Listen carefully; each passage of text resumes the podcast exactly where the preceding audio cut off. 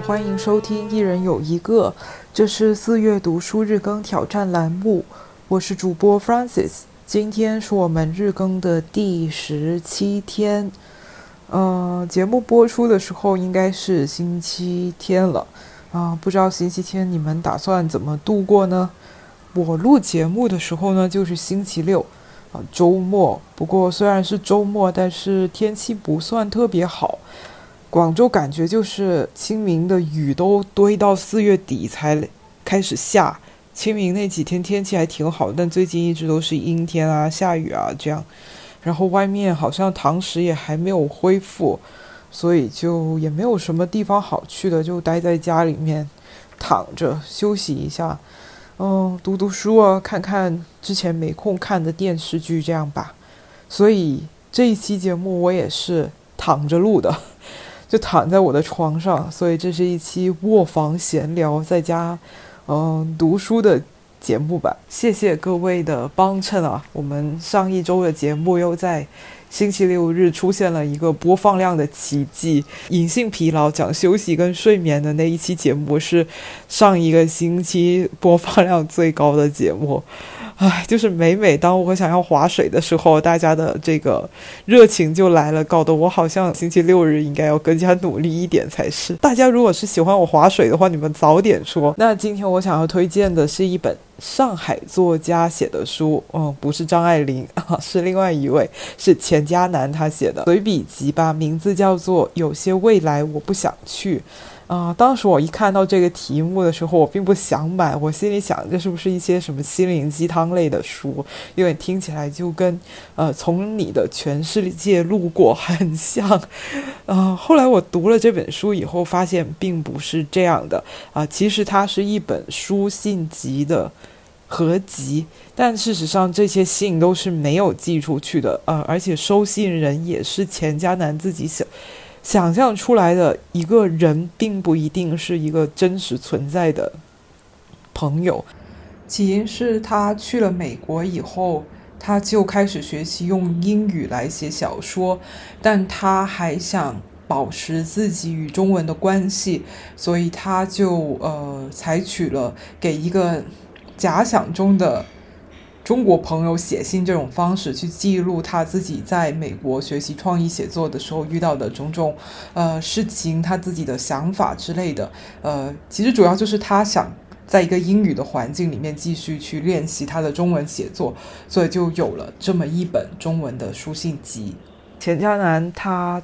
呃，他这个人也很有意思，就是他是复旦大学中文系毕业的，然后毕业之后呢，他也是尝试了挺多工作的，挺多人生方向的，有过一段很迷茫的时间，后来就决定辞掉国内的工作，去申请美国的这个创意写作硕士的项目，然后最后就被呃美国非常有名的艾奥瓦工作家工作坊录取了，在那里读呃。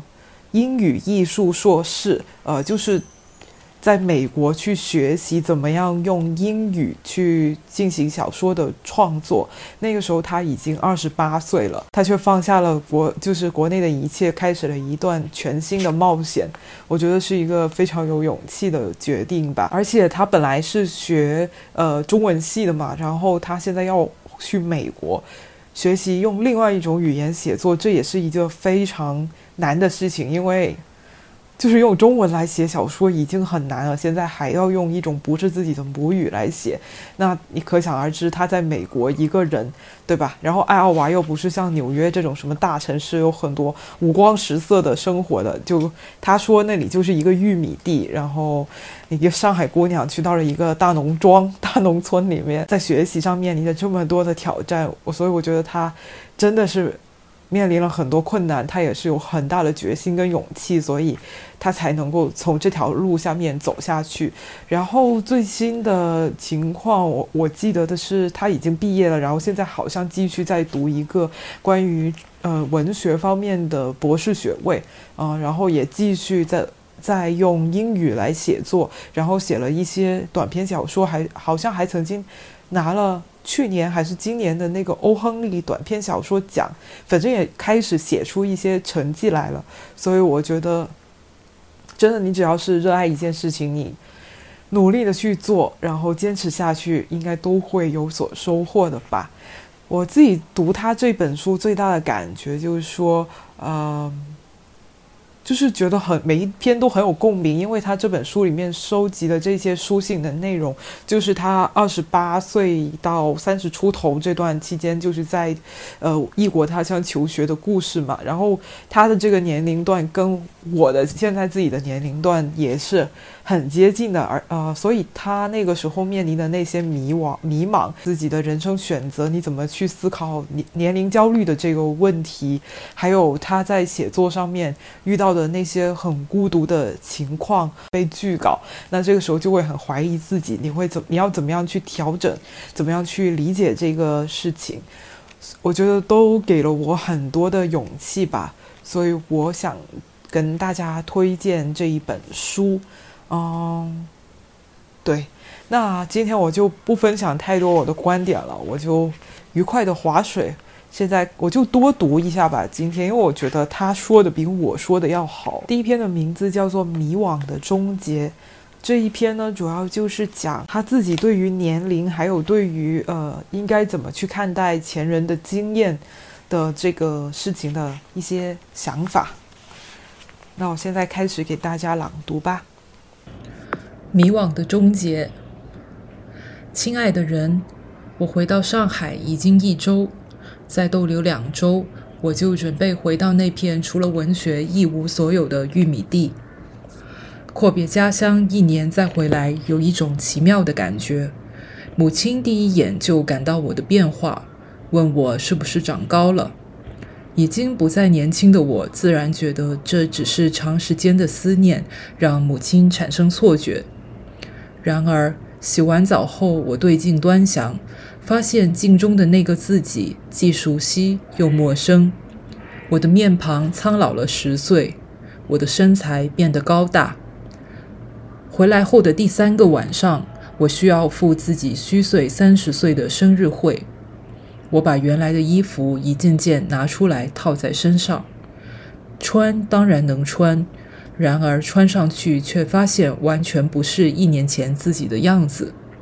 我彻底失去了一年前的自己，而眼前这个全新的我，让我自己都感到陌生，并且和所有陌生的事物一样，让我感到莫名其妙的恐惧。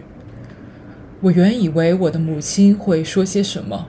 说那些很多亲戚或朋友会出于好意说的所谓关心的话，指责我睡觉睡得太少，告诫我长此以往对身体不好，又或者像我在艾奥瓦认识的那位中国留学生朋友一样质问我：一个女生给自己这么大压力做什么？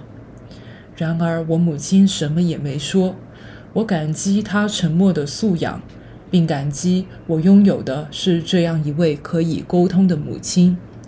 我无意中对她说：“啊，我老了好多。”她只是轻飘飘地说了一句：“因为你这一年很辛苦。”我开玩笑地说：“明年回来你会看到我再老十岁。”她笑说：“不会，你也就是今年这个样子了。”回来之前，美国同学总是问我。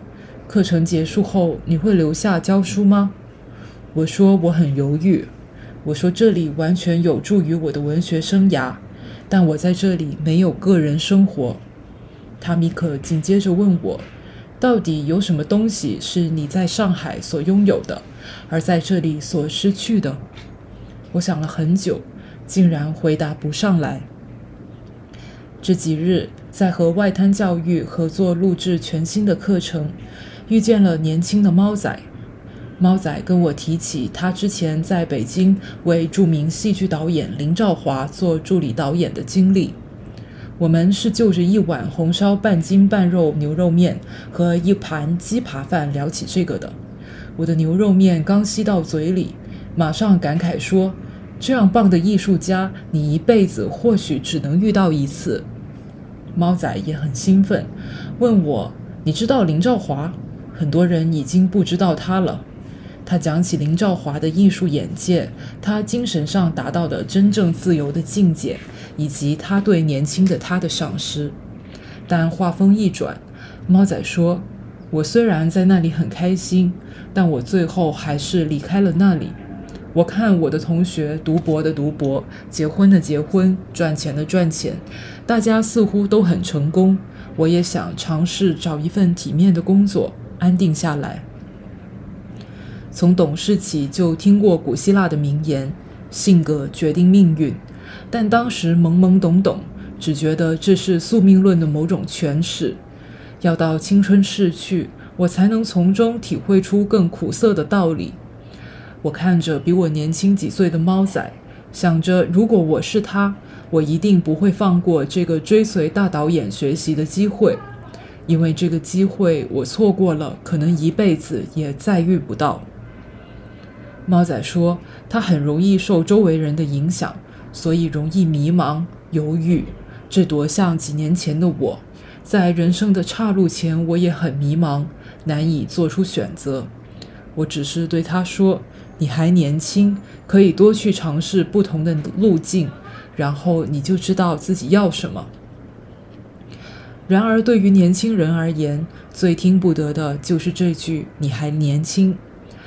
上一学期，美国作家阿兰·甘纳呃，阿兰·葛甘纳斯来艾奥瓦作家工作坊给我们开课，说人生的悖论之一就是：你们这么年轻却很着急，像我这么大年纪了却一点也不着急。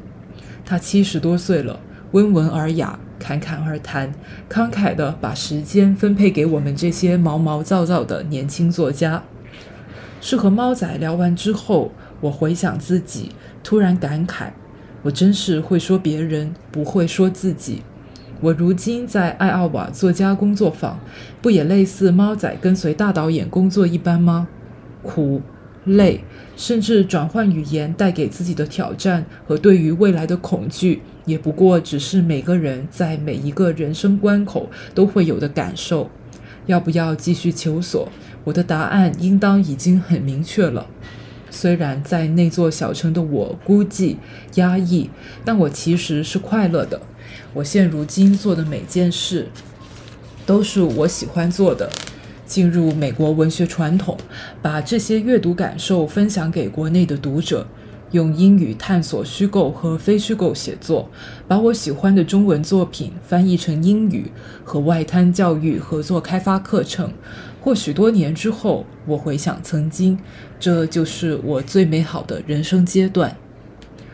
在这次回国之前，我曾经抱着过去的念头，想多去拜访几位我非常尊敬的前辈，从他们口中收获经验、智慧和建议。现如今，我忽然发现，这是个非常中式的处理问题的方法。在我们的文化中，我们崇敬年长的人，我们认同他们吃过的盐比我们吃过的米还要多。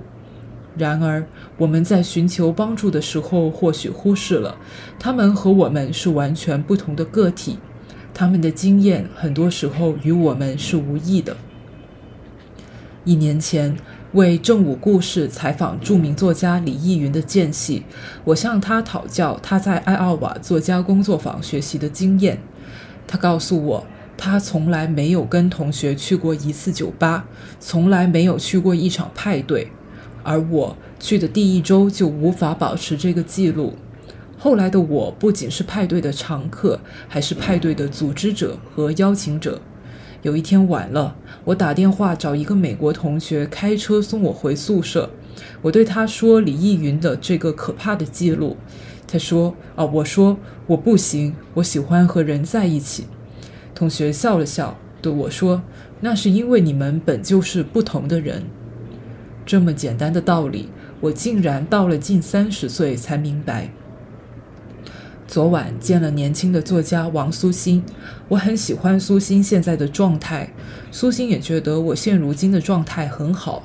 这个所谓的好的状态，并不是指我们的生活没有烦恼，相反，人活着一天就有无穷的烦恼，也不意味着我们的人生未来没有挫折。人生无常，各种意外不由人的计算，而是我们都不迷茫。我们都知道了自己是谁，自己喜欢什么，自己想要做什么。那剩下的事情很简单，自己的事情归自己，命运的事情归命运。我笑说自己苍老了许多。苏欣说：“你要习惯喜欢现在的自己。”他说的是，换个角度想，一年的光阴苍老十年，我是更快速的收获了人生的经验，这是罕见的机会，我应当为此感到自豪。见字如晤。此番回国，我决定不来见你。在我没有习惯这个陌生的自己之前，我希望你眼中的我还是记忆里的模样，是我。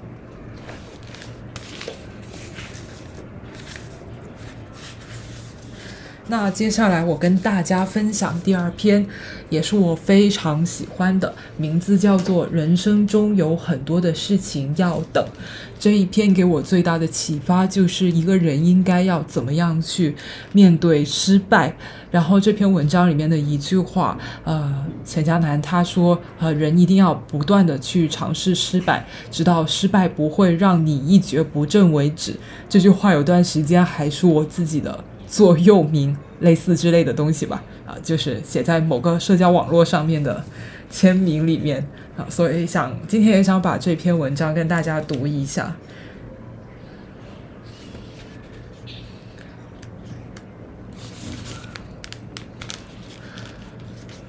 人生中有很多的事情要等，亲爱的人，玉米地又跌回零下十几摄氏度了，下雪。天是灰色的，幸好偶尔还能见到阳光。从纽约回来已有两周，但我还陷在对大都市的思念里。在那里的每一天，都能在旧与新知身上重温与彼此生命中建立联系的美好。这种惺惺相惜的感动，不仅在于能分享精神上的愉悦，更在于能体察现实中的艰辛。在纽约的最后一晚，见了一位昔日的学生，他已从著名艺术学院毕业，在这所所有人的梦想之城里打拼自己的事业。他对我说起艺术家住校项目的竞争有多激烈，很多艺术圈的工作不给钱也有很多人抢。他的话筒，呃，他的画简直像面镜子，照出我在魏国所。照出我在美国所面对的真实未来。写作基金竞争残酷，多数刊物不给稿费，但并不意味着发表的难度会降低。工作机会更是狭隘且稀少。纽约的艺术家太多了，碰到的十个人有九个说自己在搞艺术。我们说笑道：“所谓搞艺术的，当然还包括作家和演员。”我们或许感慨，作为少数族裔和女性，机会更有限，但白人男性也不一定如我们想当然那般容易。我记得去年在华盛顿见到一个工作坊同学的朋友，百老汇演员，最底层的那种。他微笑着对我说：“我这样的人太多了，他们根本不稀罕。如果是你，他们反倒感到特别。”每个人都清楚金字塔的譬喻，大多数处在底层挣扎求生的我们都爬不上去，这就是我们的命运。要继续在这条路上走下去，首先要做的就是认清这个真相。在纽约的第二天，有位年轻的读者来见我，还特地送了纽约大学的学院熊给我。是的，我无法否认自己对泰迪熊的偏爱。他对我说起他所敬重的一位作家，用极其尖酸刻薄的话语伤害了他的尊严。这是我年轻时花了很久才懂得的事实。才华横溢的艺术家并不一定道德高尚，道德高尚。虽然我们往往假定如此，甚至有的时候坏事干尽。在艾奥瓦，很多学生都听说过薇薇安·戈尼克的恐怖。他来艾奥瓦任教半年，把所有学生都批得体无完肤。我有位认识的朋友，常常得到他的美誉，那是因为他长得太英俊的缘故。这些批评早已上升至贬损人格的地步。这段不欢而散的经历过后，戈尼克回去还给《纽约客》专门写了一篇文章，说这个最著名写作项目的学生如何令他失望，也坦言他会跑到这个鸟不拉屎的地方。这个比拟不对，应该说太多鸟在拉屎。教课完全是为了钱。去年。我在非虚构课上读了戈尼克的代表作《狂热的依恋》，棒极了，每个句子都耐嚼。一个非虚构系的朋友见我在读此书，忍不住说：“你记得我提过曾经去找自己非常崇拜的作家签字，结果遭到白眼吗？”就是戈尼克，就是这本书。这就是人，但凡是人，就有人的可笑、可恶和可爱。毕加索也留下了诸多出于嫉妒、算计、画坛新秀的轶事。契福在玉米地任教时，还迷恋上班里的男学生，被契福本人写进了日记。撇开艺术家不说，又有多少道貌岸然的成功人士，实际上禽兽不如？道理谁都懂得，但实际上，我们无法处理的不是他人的刻薄，而是被拒绝的滋味。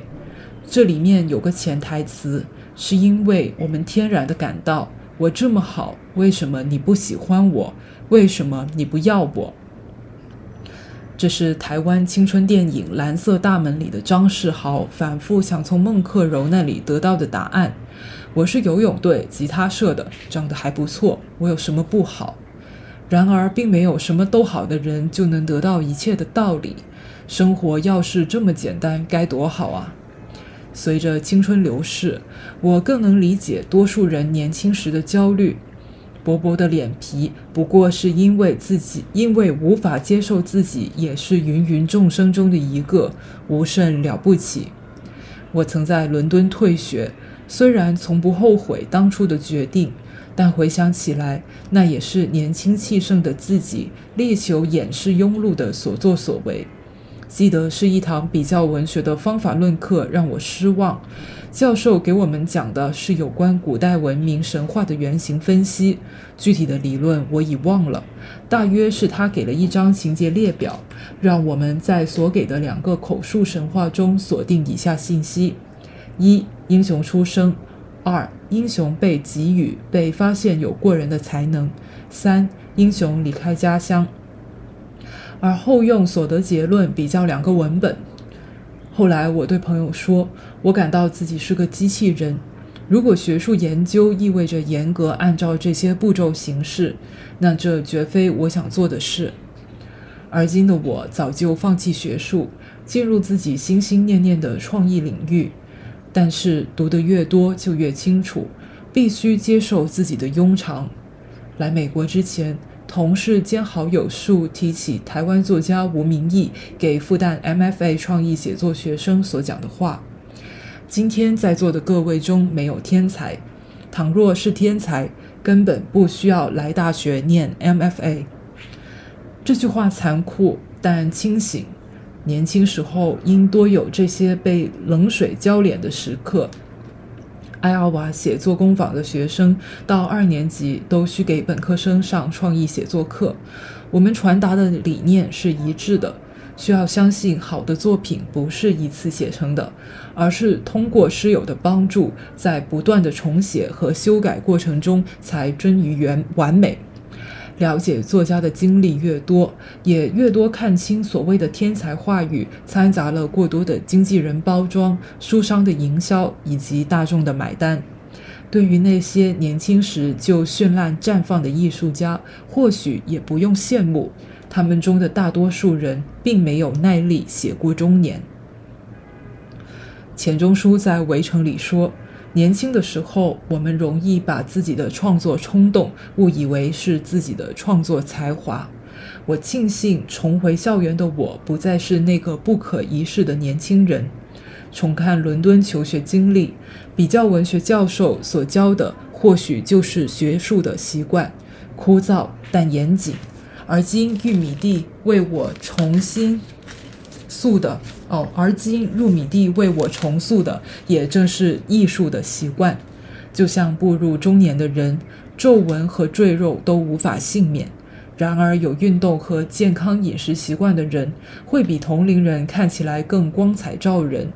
艾奥瓦不可能把不是天才的我变成天才，但艺术的习惯，说穿了就是重写和修改的习惯，可以帮助我在未来更好的拿捏我真正想写的材料。上个月新概念复赛名单出来后，有不止一个读者给我留言，想从我这里讨教成功的经验。我没有，我所能说的是，去尝试，去失败，去体验被拒绝的滋味，直到拒绝再也不会让自己一蹶不振。我很少谈起这些。但是，在我从大学二年级开始写作到第一个作品发表前，有无数被退稿的经历。这对所有写作者来说，实在是再平常不过的事情了。我感激这些碰了一鼻子灰的时刻，不好受。但是每次我都重新向自己宣告一次我的艺术信念：最好的作品和最坏的作品是任何人都可以一眼分辨的。如果我没有被接受，就是因为我写的不够好。